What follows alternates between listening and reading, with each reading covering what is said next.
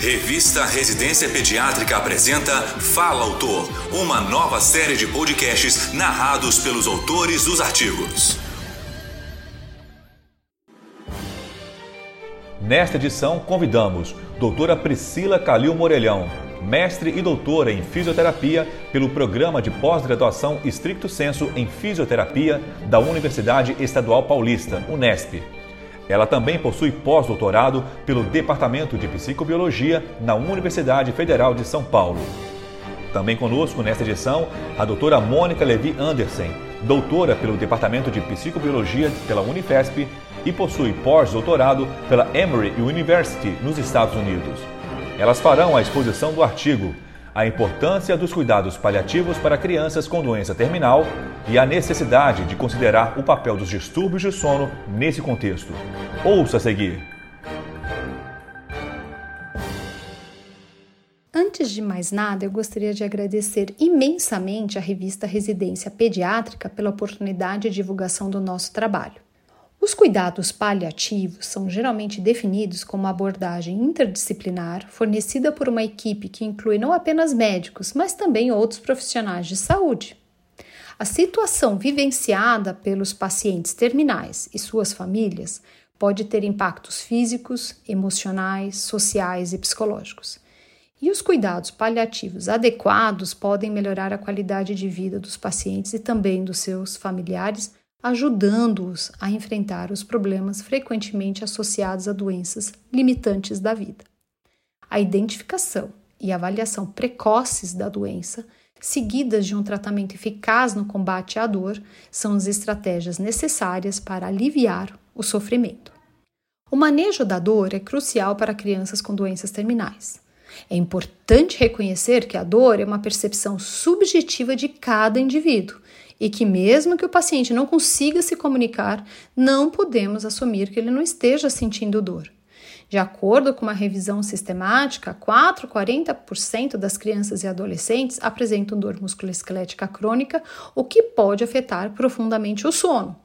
A qualidade de sono é uma grande preocupação tanto para essas crianças como para adolescentes em estado terminal e para os seus cuidadores, uma vez que o sono e a dor têm uma relação bidirecional e acredita-se que formam um ciclo vicioso. No entanto, essas condições ainda não são completamente compreendidas em crianças. A pediatria deve estar atenta e alerta a qualidade de sono em crianças ou adolescentes que sofrem de doenças, como por exemplo o câncer, uma vez que o tratamento de distúrbios de sono podem melhorar o manejo da doença. Assim, é possível entender a relação do sono e da dor em populações pediátricas como sendo um contexto biopsicossocial. Crianças com doenças crônicas graves podem apresentar distúrbios de sono, como dificuldades em iniciar e manter o sono, problemas respiratórios associados ao sono, sonolência diurna, parassonia e ritmo irregular de sono e vigília. Outro ponto importante a considerar é a qualidade de sono de suas mães ou cuidadores. Mais de 60% das mães que cuidam de crianças que sofrem de distrofia muscular de Duchenne relataram ter uma má qualidade de sono.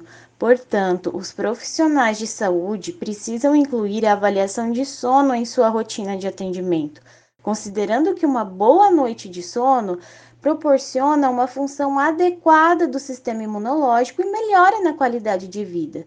Gostaríamos de destacar a importância de desenvolver um relacionamento integrado entre crianças, equipe de saúde, cuidadores e familiares, para garantir um final de vida mais humanitário aos pacientes que sofrem de uma doença terminal.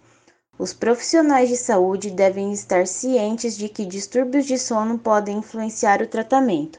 Cuidadores e crianças devem considerar estratégias e intervenções que possam melhorar o sono e, assim, auxiliar no avanço clínico das crianças com doença terminal. Além disso, mais estudos longitudinais devem investigar o papel da qualidade do sono ao longo da trajetória de uma doença. Isso fornecerá mais informações sobre o tratamento, beneficiando a qualidade de vida desses pacientes. Agradeço mais uma vez à revista Residência Pediátrica pela oportunidade de divulgação do nosso trabalho.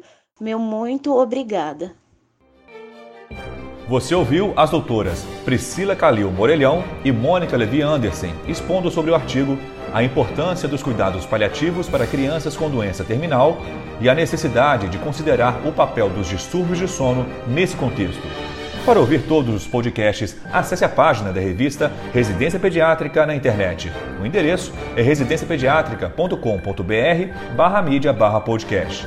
Residência Pediátrica, a revista do pediatra.